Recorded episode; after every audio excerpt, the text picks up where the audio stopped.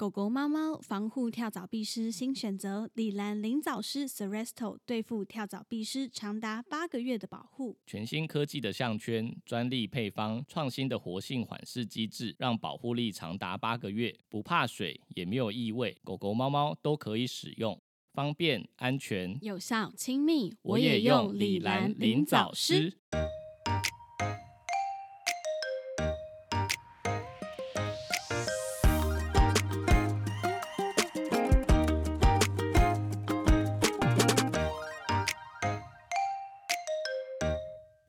来到 Murmur Vet 兽医碎碎念，我是兽医师马克。我是动物医院柜台小鱼。我们的节目会在每周四的晚间六点更新，为大家带来动物医院的日常生活以及闲聊，提供宠物医疗相关的知识。今天节目一开始，我们要来分享一个新闻吗？算是旧闻啦，只是最近刚审判完，是用“审判”这个词吗？嗯，判决出炉吧。啊，对对对 对对对啊，是这样是这样。审判感觉是什么包青天的剧情？对对对，判决判决。然后这这件事情是发生在二零一七年啊。我们查的时候，就是其实二零一七年就有这这篇新闻了，只是说最近呃判决才出来。嗯嗯嗯。那你讲一下这个故事的经过好了。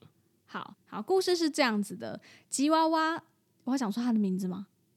可以啦，都都三年了，而且还上新闻，大家都知道。啊，好好好，就是有一只叫 Juby 的吉娃娃，在二零一七年到宠物美容店洗澡，因为另外一名张姓女顾客擅自打开店内的三道门，让 Juby 趁隙夺门而出，遭到路上的车辆撞击身亡。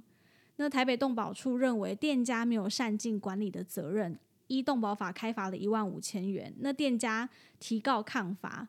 但是台北地院行政诉讼庭认为，就是这个张姓顾客不止一次擅开门害狗狗脱逃，但是店家却没有改善他们的预防措施，那的确是有过失的，所以判店家是败诉的，大概是这样啦。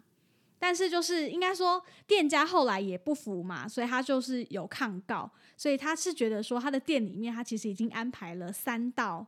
就是不同材质开启的方式也不一样的门，也设置了门铃。嗯，所以在一般正常营业，还有遵守店面警告标语指示的情况下，宠物是不可能脱逃的。所以他觉得，哦，我已经尽了自己的就是管理的责任。嗯，所以觉得应该是这个张姓顾客违反了门禁的规定，所以才会造成今天这样子遗憾的事情。嗯，其实我没有找那个判决书出来看，但是就是看新闻的叙述。呃，法院那一方就是可能是觉得说，因为这事情也不是第一次发生，对，可能同样就是那个张姓妇人已经也也曾经开过门让狗跑出去过，张姓妇人到底发生什么事？对我我们看完这个新闻哈，第一个想法就是说，哎，这个张姓妇女是不是要先就是去？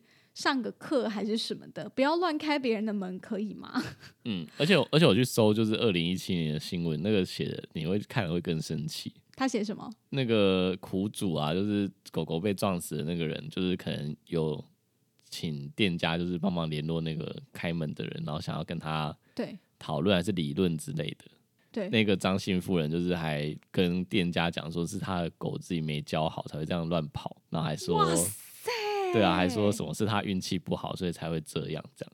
哇塞，嗯，哎，张姓妇女很惊人哎。对，到底这是什么神逻辑？重点是，好坦白说，我看完这个新闻，我觉得店家有一点可怜。嗯，因因为我觉得，OK，如果他已经确实的做好三道门的防范，那其实我觉得他是已经有心想要做好这件事。嗯。就只差在没有锁起来，对它只差就是没有没有直接锁上，可是它已经设了三道的门。那你有点逻辑、有点常理的人都会知道说，哦，宠物美容店会这样子做，当然就是怕宠物脱逃嘛。但是你有点礼貌，你也会觉得说，不会自己擅自去开人家店家的门吧？嗯，对啊，对啊，你去 seven 结账没看到人，你会打开他仓库叫人吗？也不会啊，就是你有点有点尝试，会有点礼貌的人，你不会这么做嘛？嗯，所以我啊，的确，我觉得狗好可怜哦，就是就这样，就是发生了这个意外就走了。嗯，可是我觉得这张姓妇女也是有点 太莫名其妙，真的是蛮莫名的。后来这个主人呢，他有跟这个张姓妇女提起民事损害的赔偿告诉，求偿 Judy 后事的费用以及精神抚慰金共四十九万元。嗯，那最后赔多少？呃，三万零七百五十元。这七百五十包是在干嘛？三万零七百五，就是这种，好像就是牵扯到这个的赔的金额，好像大概就只会是这样而已。呃，应该说，因为宠物在我们的法律里面，它其实就是一个呃，富嗯是财产吗？物品，物品，对，它就是一个物品，它不是一个，就是像我们的人呐，或者是小朋友、家人这样。所以在这个判决上，其实你要说真的拿到这么多的金额哈，我觉得真的是有点难啦。对，嗯。不太可能，但是我觉得主人他要的其实只是一个公道吧。我猜他也不在乎这个钱啦，因为你说三万多跟四十九万多，那只狗回得来吗？也回不来，所以我觉得他要的只是一个公道。而且我猜啦，如果你说像那个新闻吼，什么张姓妇女还讲出这么猖狂的话，我觉得 主人会很生气也是正常的。而且事后我们刚刚不是有看那个监视器嘛？因为我们实在太好奇，就是这个新闻到底是因为他讲三道门，其实我有点搞不太懂。就是对，我觉得记者写的很很莫名啊。对，就写的不清不楚。他说有小木门、小铁门及玻璃门的三道门，嗯，但是前两道门是可以从店外打开的，那最后一道是没有门锁的，所以消费者或顾客可以任意的从外面就直接打开。所以我我我那时候看不太懂，因为他是说前面两道可以从外侧打开，然后就第三道门又没有锁，那也可以从外侧打开啊，就直接说三道门都可以从外侧打开不就好了？应该 不要这样子。我们今天要讲的不是记者，我们今天要讲的是这个新闻，是张姓妇女与宠物店。好，不是记者哦。我们现在不要攻击记者。反反正我就是看不懂嘛，所以我就去搜，然后就看到看到就是二零一七年的新闻是有那个监视器的画面。对，就是想说点开来看一下，到底是怎么逃出来，发生什么事？对，还有监视器画面哦。对，就监视器画面是在。那个应该算骑楼吧？对，宠物店的骑楼。我唯一看得出来就是它就是一个骑楼，然后它上面还特别标注说，呃，狗狗从这边逃出来了，然后有两只狗这样。然后但是，对我就只看到字而已，但我连狗都看不到。对，就是那监视器画面比我就是国小拿的那种 OK Wap 画质还惨，你懂吗？就是我想说，天哪，这不是就二零一七年的事情吗？这个监视器到底是？是用了三十年还是多久？就是那个画质，你连有狗跑出来都看不到哎，所以我不知道这到底有什么 参考价值。等一下，我真的看得出来。我想要问一下，OK WAP 是什么？就手机呀，你没有用过吗？Twins 代言的啊。有这个东西吗？有，那时候极红，就是我记得对，应该是我国小的时候，嗯，真的是红极一时啊。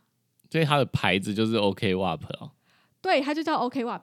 天哪，不是这年代的哈，你居然没听过 OK WAP？不是啊，正常大家会听到手机，不就是知道是什么摩托罗拉，然后 Nokia？没有，我们那年代很流行 OK WAP。还有什么？那时候 Sony Ericsson 啊，Sony Ericsson 那时候好像有点太贵了。对，就是国国小国中的我们来说，好像有点单价太高。你说的是你国小国中就拿 OK WAP 这样？对对对对对是一直到高中才有，就是有同学拿 Sony Ericsson，那时候才比较有多人拿那个。我国小国中好像还是 BB Call 的时代哦哦哦哦。后来第一支是那个 Nokia 的五一三零，可以换壳的。哎，很搓，还可以换壳哦。对啊，我倒是不知道，因为我 OK Wap 那个年代就是最屌的，就是他那个。Twins 代言嘛，所以它就有各种 Twins 的铃声哦。嗯，你知道那时候就是那种叮叮咚咚的水晶音乐，它就是 Twins 的流行歌，那叫做 MIDI MIDI 档啊。哦，是啊，对啊，那个音档叫做 MIDI 档。你懂在说什么？叮叮咚咚的，然后它不是真的歌，不会唱出来，还是叮叮咚咚的，很像水晶音乐的东西。然后就是 Twins 的歌是那一件在里面当铃声，那时候真的是哦，拿出来整个是刷到一个不行。而且，哎，你懂你懂 Twins 吗？那时候我那个年代很流行，哎，Twins 到底是谁？是香港那个跟阿娇啊，对呀，对对对，那我可能莎只知道他们是香港的，但不知道他们是干嘛的。哦，吓死我！我刚以为你你要说哦，我只知道他们跟陈冠希的事情。我想说，我 心一惊，我想说，干，不会是要讲这个吧？他是他是因为这个事件，然后才就淡出演艺圈吧？对啊，对啊，对啊，是啊。所以我刚以为你要讲这个。好好险不是，好险不是。嗯，所以哎，不是，我们先这个这一趴要结束了吗？就是手机的，还没，还没，是不是？好，继续。我我我比较好奇，就是大大家真的都都知道 OK WAP 吗？还是跟我一样也不知道这这是三笑？知道吧？还是这又是时代的眼泪？就是我，我们最近一直在重复时代眼泪这件事情，什么飞雷口香糖，怀旧系列。对，怀旧系列一直铺入我们的年代，这样。以前是不是有一种手机，它是日本的，那叫什么？T 九一哦。那我是说那个系统，它是不是有一个自己的系统，叫什么 PHS 哦？我知道你在说什么，我知道你在说什么。对，日本的，嗯，它就是。就是日本的一个系统，然后它的用法都跟别人不一样。我高中的时候就超流行一台，就是那种自拍手机，就是叫 T 九一，它可以就是把那个上面的那个上盖可以转过来自拍。哦，你说可以旋转过来这样？对对对，就很刷啊！那时候高中的妹子就一定要拿那一只，就算没有那一只，也要跟同学借。它不是有一只长长的，然后其实长得很像现在现在我们医院用的市花。那也太长了吧？有啊，你说的是黑金刚吧？没有没有，真的有一只长那样啊！啊，我不知道哎，我只有经历 T 九一的年代，那时候真的是超红，红到一个不行。然后我说 OK 哇，应该是比较那种那时候高中国中也很流行，哎，是高中吧？就什么要用亚太电信，然后一定要往内互打，然后传简讯不用钱这样子。然后那时候人人都有两只手机。就是你一定要有一只中华电信之类的，然后另外一只就是要亚太，然后就是要疯狂的跟同学传简讯什么的。好险我没有那么夸张，还要用到两只。对我我们的年代不太一样，反正我们那时候就是一定要这样才才跟得上时时代，才潮流这样。我只知道刚刚讲那个日本的系统，好像就是很多女生超爱用。很多可爱的表情符号吧，但是他那个我记得，我记得好像搜讯没有很好，就是什么车开太快，火车开太快，好像就搜讯就就没有了这样。我不知道，那时候真的会这样，就是讲电话讲一讲很烂啊。对，讲电话讲一讲，然后那个同学还会跟你说我在车上，等下可能就没有搜讯了这样。因为开太快就他是去哪？他是搭上龙猫公车吧？车车开太快的时候，那个系统好像就是搜讯就会不好。哈。好吧，我我不知道哎，因为那那时候对我们来说，那个手机有点太高单价了，因为它一支我记得就要将近九千一万块吧。对，那可能就要家里贵吗？没有啊，没有那么贵。哦哦，我说我那个年代的 T 九一啦，我记得真的蛮贵的，所以小一般小朋友是用不起的。我们就是用很普通的那种，就是什么滑盖手机啊，还是折叠手机。然后很有家里很有钱的同学就可以拿 T 九一，然后大家就会抢着跟他拍照，这样。嗯。好，那是这样。我们怀旧部分要结束了。我想要知道，就是听众，你们因为因为我不知道听众的年龄层。我看那个统计好像是说二十五到三十五最多嘛。然后那就跟我们差不多啊。但二十五岁以下也是有啦。我记得我们有一些什么是啊，呃，兽医系的学生啊，还是说刚毕业的实习生也都有。他们可能只知道智慧型手机了，已经不知道我们刚刚在讲什么。真的，他完全不知道哎。对啊。他们说哈，那什么东西？手机不能滑啊？尊重一点哦。哎，说到那个我们上一集讲的口香糖的事情啊，你知道我去嗯 Seven 原来真的有卖飞雷口香糖哎，我不是有拍给你？嗯，原来真的有卖哦，完全没有注意到哎。传讯息跟我们说，真的还有。真的哎，是我们。没有注意耶，因为你长大之后也不会特别想要去买那个东西，除非想吹泡泡啦，对不对？好，那我们先回到那个刚刚说狗逃脱的这件事情嘛，我们是不是以前有一些过往的经验也可以分享给大家？哦，对，我想起来了，就是我之前在台中的时候，就是有待过一间医院，然后我们也曾经有狗狗脱逃过。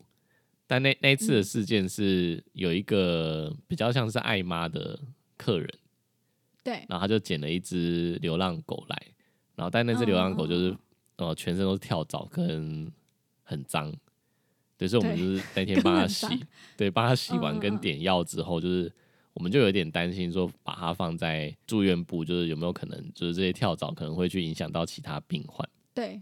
对，然后所以我们就。呃，因为因为我们那时候算是在台中比较郊区一点的地方嘛，不是吧？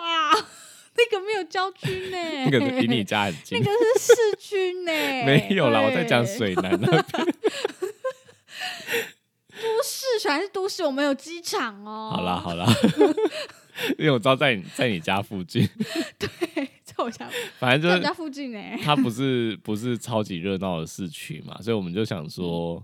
就是先把这只狗狗就是绑在就是后门的地方，对 对，然后想说过一下就点药之后，可能都生效了之后，我们再去确定一下寄生虫是不是都杀光了，这样。对，嗯，就它就挣脱了，就 是就我们只是先把它绑在后面，然后就是那时候那时候的老板就跟我讲说，你大概十到十五分钟要看一下状况。想说等他那个跳蚤啊什么的都先跳走之后，然后就把它牵进来。然后就想说十到十五分钟去看一下，去看一下，然后就就某一次的十到十五分钟，我再回去看的时候它不见，然后就想说完了，差赛了，就是 这样怎么跟那个主人说？哎，真的哎，当下真的是会漏尿哎，真的。然后后来就就跟刚才跟老板讲嘛，然后好险就是那个客人就是算是老板很熟的客人。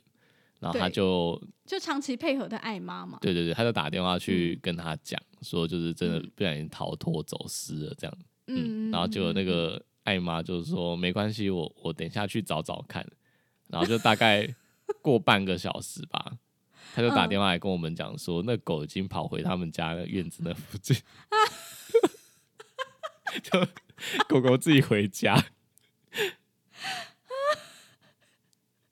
哎。哎，这故事你知道让我想到什么？想到什么？想到你幼稚园呐！你讲一下幼稚园这个很荒唐的故事，快你讲。哦，你是说我幼稚园的时候就是？对，你是不是理解？对，就我我幼稚园的时候是走路可以可以到学校，然后就是第一次去上，应该是小班哦。嗯，应该小班啦，小班。小班是几岁的时候要上啊？三岁。嗯，三岁的时候就是。就等于说，我妈带我去幼稚园，然后我去上学之后，就吃了中就是中午的那种营养午餐，然后觉得学校的东西怎么这么难吃，然后我就自己走路回家。然后呢？而且重点是，我是已经走路回到家，然后然后我们家才发现，哎，你怎么回来？怎么这么早就下课？然后打电话去，然后才。发现就是老师也找不到我，就不知道跑去哪里不见了。哎，可是这是一个很可怕的事情哎，因为假设说，我觉得这就有点罗生门，你懂吗？就是怎么样做好像都不太对。你到底是应该不见的当下呢，就要立即打电话给家长，或者是打给主人，还是说就是你应该先努力一阵子，然后再真的找不到，然后再通知家长跟主人？你觉得哪一个哪一个比较好啊？呃，我不知道。假设你假设你小孩就是 现在去上小班，然后遇到跟我一样的事情，我是恐龙家长啊，我一定会说啊，不是啊，小孩不见了，怎么怎么他走回家你才通知我啊？这什么烂学校啊？怎么门没关好啊？我一定会这样，因为我是恐龙家长。可是如果我是幼稚园老师，我想说啊，不管先找一下，找一下，不仅找不到，再通知他妈妈。哎，我这样是不是很过分？听众会不会觉得我人格人格有什么缺陷？这个故事的结局就是，后来我就没有上小班了，我就在家里自学，然后等到大班的时候才去才去学校。那大班的食物你有比较能接受的吗？就是大班好像不知道什么，我后来上的大班好像就是公公立的。哦，你就没去那间幼稚园了？哦，对的，就我就没有去那间幼稚园，后来是公立的。我跟你讲，你你你妈一定气到了啦！你妈一定跟我想的一样，然后什么烂学校，小孩不见了，然后走回家。没有，我还没有讲完哦。我前阵子在跟我妈聊这件事情的时候，哎，怎么样？怎么样？我发现我妈已经忘记了。她不记得有这件事。可是没有啊，搞不好她是因为过了这么多年忘记啊。可是她当下愤怒值可能很高啊，对不对？反正反正就是我去念大班的时候是没有营养午餐的，就是我妈会送送饭来。哎，你好任性哦！就是只吃妈妈的 饭呢。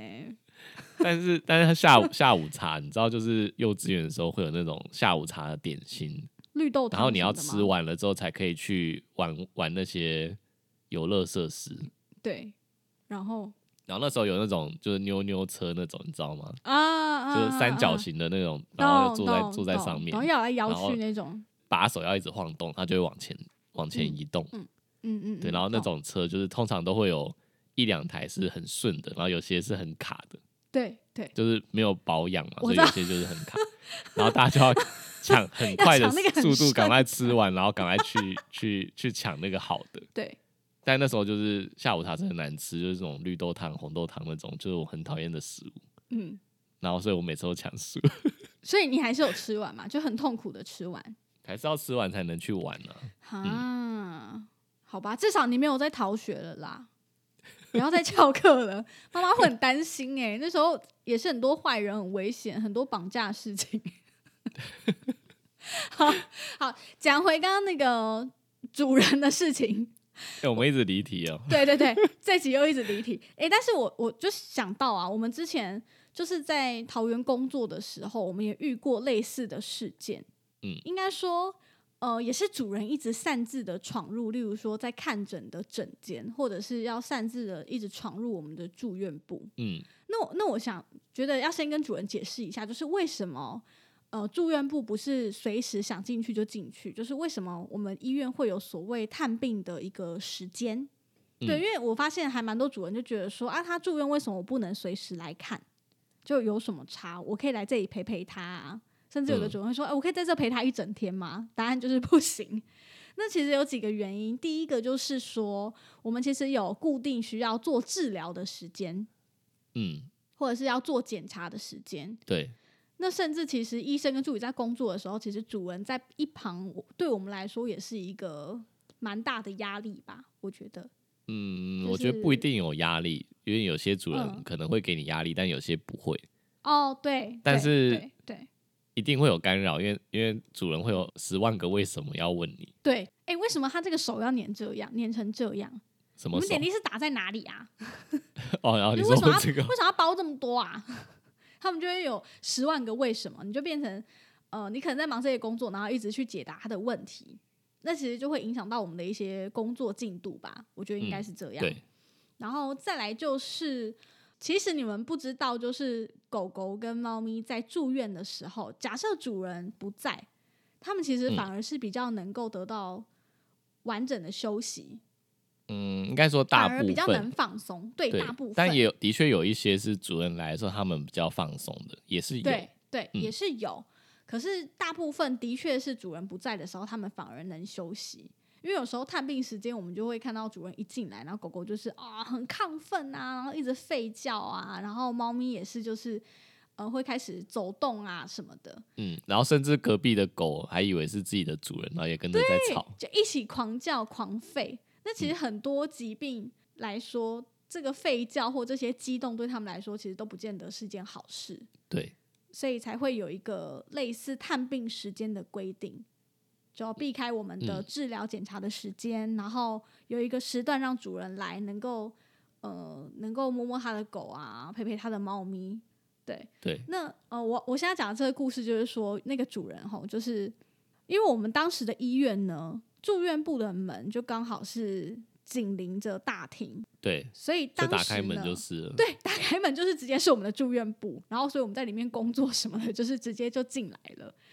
然后那个主人就是他有一点，嗯，应该算是跟我们医院有一点算是小纠纷吗，嗯，就是他的信任感没有，那是对是后来，可是当时那个主人就是比较没有安全感，嗯，然后就是十万个为什么类型的，可是理解能力又没有到那么好，所以他就是会在大厅莫名其妙，他就是说，哎，我现在要进去看，早点进去看没关系吧，现在可以吧，或者是趁我不注意的时候，他开了门就直接冲进去。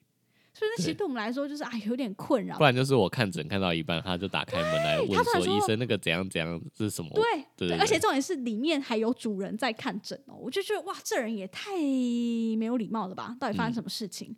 所以就自从这件事情之后呢，我就立刻跟我们就是院长说：“哎，院长，我觉得我们要申请一下，我们的那个住院部的门是不是应该装上电子锁？” 然后就是从这次事件之后呢，就是我们住院部的门就正式换成电子锁，就是一定得我们刷卡或者是按密码才能够进去。对，所以我觉得这也可以提供给医院或者是美容院参考啦，因为电子锁很方便呐。因为有的人会觉得说上锁什么的会很麻烦，可是现在电子锁超方便啊，卡刷一下就可以进去了。嗯。我们现在待的医院简直就跟牢笼没两样啊，就是监狱等级的门禁哎，就是从整间进进药局有锁嘛，也也有锁，然后从从药局的那个长廊走进来住院部，住院部也有锁，对对对，反正就每一道门几乎都有锁，嗯。然后有的主人就说：“哎，你们这里也太多道锁了吧？就是可能探病时间，我要带他进去，他就发现哇，一道又一道，因为就看我一直刷卡，一直刷卡，一直刷卡。然后他就说：‘哎，你们这也太森严了吧？会不会走不出去？’我说：‘没有，我们怕坏人呐，就是怕有人来偷狗。’我都跟他们讲说，我怕有人冲进来把别人的狗抱走。” 或者抢狗啊、绑架之类的。哎，但其实这样真的比较安全呐。而且我跟你们说，狗真的是非常聪明。就你可能放出来在住院部散步、上厕所什么的，它永远都知道出口在哪里。嗯，就你真的只要一道门没关好哈，它就是直接冲，它会直接往出口一路狂冲。你也不知道它到底怎么记住的，但它就是知道。嗯，对，它可以一路到那个最外面的那道门。所以真的是超爆危险的。对啊，你讲到那个就是可以有就是门禁，然后希望大家可以参考这件事情。我想到我就是前阵子开同学会，然后有一个同学他就是应该说前去年还是前年开自己开一间医院，嗯，然后他那个那个店面蛮特格局蛮特别，就是他本来是就是单层的住家，嗯嗯嗯，然后所以他的。呃，整间跟就是处理室，就是我们那个检验区，它检验区是厨房啊。我懂，它就是那种有中岛改的，对中岛的厨房这样。啊啊啊啊！对对对，然后再进去就是住院部嘛，然后住院部后面有一个房间，就是他他的房间，没有没有，不是办公室，他他晚上会睡在那个地方。哦，懂，嗯，所以它就是就是一个房间而已，然后它就在上面，就门上面挂一个说，就是呃，非工作人员请勿进入。对，因为那个门就在住院部而已。然后他说，结果还是有，就是有一些很白目的主人就直接打开门，想看里面，想要进去找他这样。然后白目了吧？然后但但我觉得最好笑的是，因为他他那间房间是打开来就是一张床，是而且是这种双人床，就是认真的 房间。豪华的豪华的床，然后然后所以那主人打开，我觉得他们可能本来期待的是打开就看到院长有办公桌，然后院长坐在里面。但打开之后，哎，看怎么很像就是 motel 这种感觉，我懂，有种纳尼亚衣柜的感觉。进去发现啊啊，怎么是这样？而且我觉得主人反而会有点吓包，会想要后退两步。因为如果是床就尴尬，感觉很像就是床人家很私密的地方，不敢进去。哎，如果是我就不敢进去。所以我觉得我应该要建议我同学，就是改成电子锁，电子锁要按密码才能进去，或者是刷卡才能进去。指纹呐，现在指纹那种很方便，我家就换。换了一个指纹电子锁，哦，超棒的。好，我明明天马上叫他，就是看要不要改成这样。对，不然那打开也太尴尬吧。如果说他哪一天哪一天就是他穿着睡衣躺在里面之类的，就 你说就是看着完之后啊，好累哦，然后躺在床上发懒滑 滑手机，然后主人直接走进去，对，一打开门说：“哎，呦院长怎么躺在床上？”是在是在做什么暗示吗？这样对，以为是什么色情 KTV，外面又有一个动物医院做包装，然后里面是一个什么赌场还是色情 KTV 之类的，好可怕，真的很好笑。对，奶茶帮我们整理资料的时候还说到一件事情，就是说像这样子啊，就是如果说每间医院跟美容院都照我们建议的，例如说设了层层的锁关卡。嗯，对，设层层的关卡会不会构成就是类似妨害自由之类的问题啊？有啊，你不就妨碍自由过？哎，这个又是一个很离奇。我们是不是以前讲过啊？我我不知道，但是我觉得可以再 review 一下，因为我觉得这故事真的很好笑。好，反正就是那当时呢，就是遇到一对啊，就是刚刚那个啊，同一个同一个主人，同一个，对对对，就是医院为了他装上电子锁的之后，那那那那个主人对，然后在那之后呢，总之就一波曲折离奇之后，他的宠物就是很不幸的离开了。我记得我们之前讲过这个话题，就是对。他的宠物是呃，怎么讲？他本来该在开刀的时候，我就建议他开刀了。对，但犹豫不。大概是两一两个月前吧，就是他有那个赫尼亚的问题。对。然后我就跟他说，他那个赫尼亚肠子很容易掉出来，所以呃，我怕他下次哪一次可能就是牵顿就卡住了之后，可能血液循环不好，那个肠子可能就会坏死。对对，所以就建议他要开刀。但他就那时候就觉得他年纪很大，然后不要。先不要开好，而且是不是有心脏病还是什么的？呃，他有心脏病，那时候的确有心脏病，但是还在初期。OK，对，然后但是他就一直拖，一直拖，然后拖到有一天他真的卡住了，然后好死不死，他那个时候卡住的时候，就是他心脏病就是加重变严重的 时候。嗯，对，那我都说跟他说，就是他已经卡住了，也可能坏死了。嗯，不开不行，一定会死掉。对对，但是开了风险也很高，因为他一来就是年纪超大，然后我记得十五岁之类的吧，我记得不止，好像好像十六七岁哦，对，小型犬，然后对，就是我就说坏死就有可能会败血症啊之类的问题，然后再加上他有心脏病，所以他能够康复的几率，我那时候印象中估大概只有三成到四成吧，就是完全恢复到正常，然后就就请主人就是好好考虑一下。是不是要做手术？对，因为你你不做，它的它的存活几率一定是零啊。就是对，等到它那个坏掉、坏死的肠子烂掉之后，它就一定是腹膜炎败血症嘛。嗯嗯，对对。然后反正就是主人考虑了很久，好像中间反反复复，就一下要一下不要吧？什么？对啊，一下要一下不要，然后反正又又把这个病情就是拖到一个更严重的地步。对，然后最后最后决定要开刀这样。对。对，然后反正就是开完刀就有一些纠纷，因为他就觉得说，就是他他一直想要咬定说我没有跟他说会死掉，就我们开开完刀是安全的，也也也恢复正常，就也清醒了。他是在恢复期就大概两三天之后才死亡。对，嗯，对，就是回天乏术这样。主人又有点觉得就是啊，我花了那么多钱了。我都花了三万多块嘞，对，然后就觉得早知道不要开刀，医生又没跟我讲会死掉，那好险那时候我有让他签，就是手术同意书都写很清楚。对我还画荧光笔做记号，因为我就觉得他们超有问题的。对，还签了另外一张切结书，是我另外用手写写他的病情这样子。对对对，所以就写的蛮清楚，白纸黑字写的很清楚。然后主人就一口咬定说，就是啊，既然没有好，为什么不能退钱？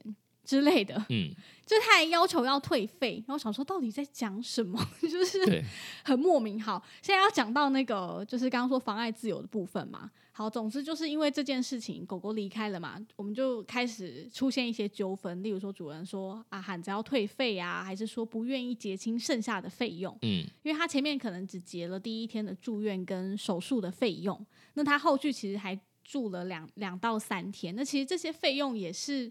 就不能说因为狗狗离开了这件事就当做没发生过吧？我们也是尽了我们的努力在照顾啊。然后当时我们那时候医院呢有那个啦，就是有一个祈祷室，就是是，对，呃，如果离世了之后，我们会先把大体整理好之后，就是让主人可以在那个空间就是好好陪伴他，比较不会受到其他人的干扰，这样。对，跟他们可以好好的说说话，或者是说再见这样子。然后当时呢，主人就跟狗狗在这个祈祷室里面。那因为我们医院的那个位置啊，就它刚好风会很大。我记得那时候可能是冬天吧，就是风大到一个不行。然后我们的店门口是一道玻璃门，所以你知道冬天的时候，就风大，它就会一直把玻璃门给吹开。所以我们其实就是有做一个就是电磁的那种锁。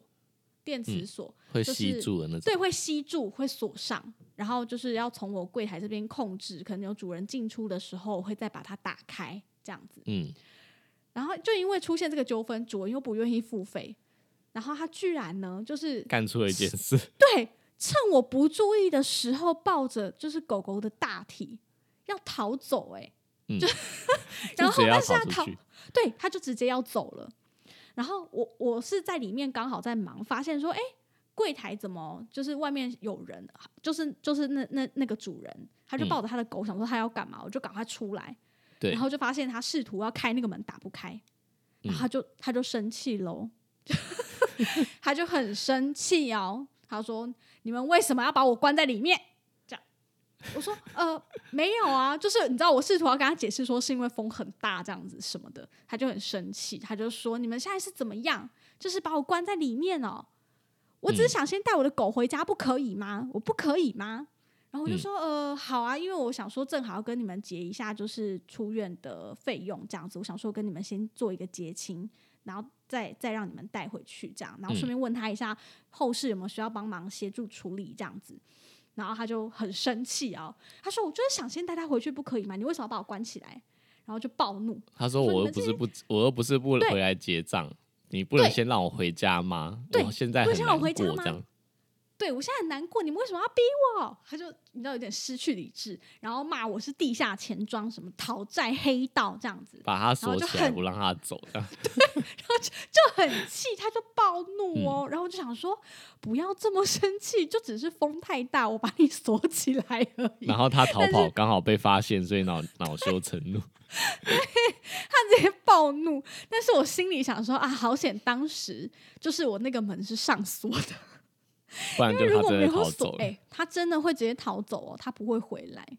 嗯，而且他因为这件事情，事后就在我们的那个评论狂刷一颗星，这样子，嗯，就一直骂说我们就是刻，就是把他关在里面啊，妨害自由啊，然后就是逼他付钱啊，是个什么黑店啊，地下钱庄、讨债集团这样，他就一连串狂骂。但是他后来那个那个副品就是被我用他自己签的那个手术同意书跟切结书。就让他闭嘴。对，对，没错。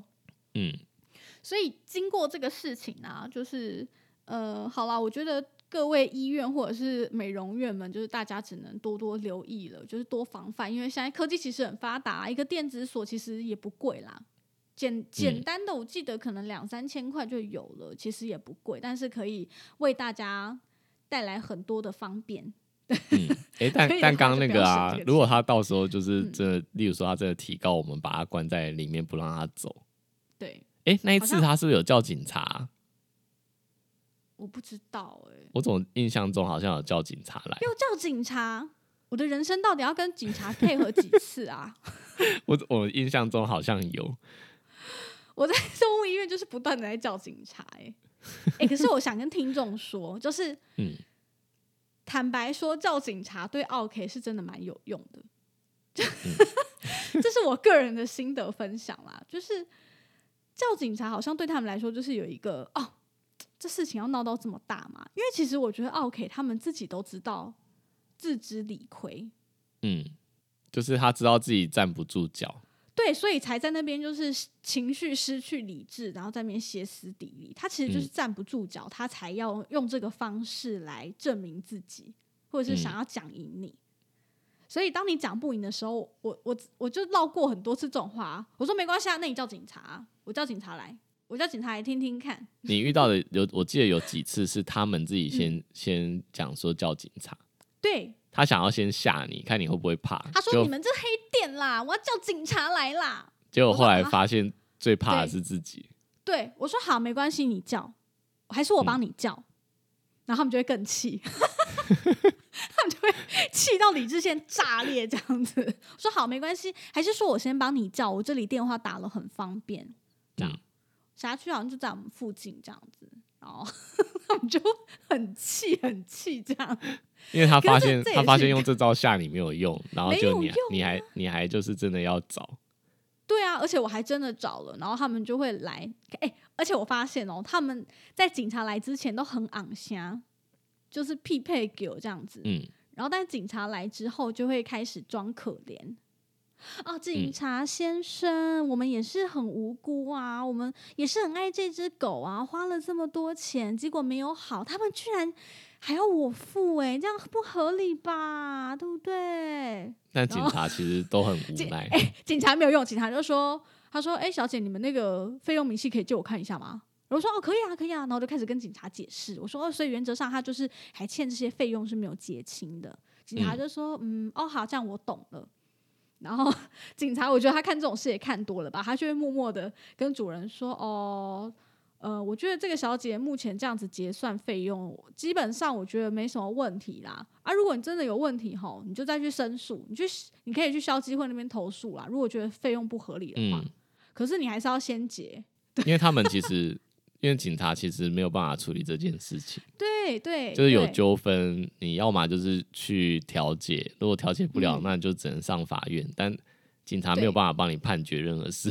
对，应该说他们来现场，他他曾经就是警察有跟我说过，他们来现场其实只能确保说不要有一些暴力事件的发生，他们只能预防这件事情，但其他的原则上他们是没有办法帮上什么对啊。就其实他什么都不能做，他就很无奈，他就来，然后就只能劝导他，两边两边我们都不要那么生气，这样子冷静冷静冷静，主人不要那么生气，我们听小姐慢慢说怎么说嘛。然后我就开始解释这样，所以主人最后通常都还是会默默的，就是把钱付了啊。如果不甘愿，就那那那就去写写评论嘛，对不对？他们都这样子啊，或者是申诉，通常不太会申诉啦，我觉得。还是有啦，因为我那个就是在动保处上班的学姐，她就说一天到晚都在接这种电话。哦，真的？对啊，对啊，还蛮蛮蛮多这样的。可能我遇到的真的就是真的都比较站不住脚啦，因为他们就抓不到我的小辫子啊！哎，我很强哎，我是很强的柜台啦，抓不到我的小辫子。剪短发没有小辫子，对，很烦呢。你不要讲出我的外表。叫我被认出来怎么办？你已经有露脸了，好不好？啊，对，其实我很好认，好险我现在没有上班。好好好，节目的最后来跟大家分享一个奶茶的故事，因为他这几次上节目都有点太害羞了，他只要遇到麦克风就是会有点讲不出话，所以所以这个故事由我来替他讲一下吼。反正这也是发生在我们台中一起工作的事情啦。当时就是有一有一个。主人他的狗狗是一只哈士奇，嗯，那就是应该说那个主人就是带着狗来医院了，然后那只狗狗其实它就是一直很抗拒来医院这件事情，因为哈士奇本身就是比较紧张一点的品种，那它它好像那时候是什么疾病啊？它好像定期就是要一直回诊，它的膀胱有一些感染跟血尿的问题啊，对对对对，所以它就是定期会回来追踪一下，就是。有没有改善？尿啊什么的？对对对，对，他就定期回，但它就是非常不愿意。但有一次呢，就是好死不死，就是医院的大门就不知道在干嘛，送货还是什么的，就没有关。嗯，然后这只狗呢，就是为了挣扎不要进去里面做检查，它居然就挣脱了它的牵绳。它是用胸背带哦，但是主人可能就没有勒到很紧。然后他就松，对，它就一路就这样跑走了。然后我记得当时我在柜台，然后助理就是奶茶，然后奶茶 就是整个战斗力爆发，哎，他就出去哦，然后以百米的速度狂奔在追那一只狗。但是最让我惊讶的是，你知道是主人的反应，就那个主人其实本来就是对。酷酷的，然后不太说话的人，对，没什么表情的男生。对，可是通常你知道，你如果狗跑走了，应该会很慌张啊，你就是会一直啊，擦了擦擦了，然后会出去帮忙追嘛，对不对？而且你都看到一个是一个娇小的女生追出去，你应该会想帮忙吧？而且还是自己的狗，结果它主人没有哎，它主人就站在原地说啊，完了，没救了，一定一定找不回来了，一定找不到，直接放弃。对，他当时是直接放弃哦。他就是站在原地，站在医院里面，没有要没有要走的意思。然后我就很尴尬，我想说，呃，可是你知道，柜台又只有我一个人，我又不能就是抛下柜台一起出去追狗。嗯。然后后来我听奶茶的转述，他才说，就是反正他就是追追追追到我们医院对面有一个停车场，就那种付费停车场。然后他就跟那只狗在那边，就是你追我跑。左左右右捉迷藏这样子，老鹰抓小鸡的那个战斗法，然后终于抓到那只狗，他就蹲在原地，然后死命的抱住它，这样，因为奶茶真的蛮娇小的，所以那只哈士奇对他来说其实很大，他必须要蹲下来抱着它，才有才有力气，就是固定住它。然后这时候主人才默默的，就是从我们医院飘出来，然后带着他的胸背带跟牵绳，才默默的，就是把那只狗终于带回医院，这样，我就觉得天哪！这也太可怕了吧！而且主人为什么当场放弃？他说啊，没救了，找不。可能他之前有发生过吧。没办法了。他可能之前有发生过类似的事情，好吗？然后也也是找不呃抓不回来，所以只好让他自己回来。哦哦，我觉得有可能，或者是主人知道他实在太会跑了，然后奶茶事后回想，也觉得自己怎么爆发力这么强。这样，好吧，没有枉费他的赛德克基因，好不好？就是在这时候要用上的。好，今天的故事大概就讲到这边。好，如果你喜欢我们今天的，等一下，等一下，等一下，等一下，停停停，还没有，还没有到这一趴。我们的那个粉丝提问已经都解答光了，应该吧？应该没有漏了，因为就是奶茶今天去翻一下，好像已经没有遗漏的了。所以我们要征求，就是粉丝踊跃提问。没有那个可以回答的事情了，赶快多一点事情给我们做好吗？还有什么问题，赶快尽管提上来啊！最近有点少。好好，你可以开始。好，那我们今天的故事跟讨论大概就到这边。我自己是觉得这一集还蛮好笑的吧。你觉得嘞？我觉得蛮多很白痴的故事。好了，如果你喜欢兽医碎碎念，记得追踪我们的 Instagram，也可以到 Apple Podcast 给我们五颗星的评价，再写下真实的评论支持我们哦。感谢你们的收听，大家再见，拜拜。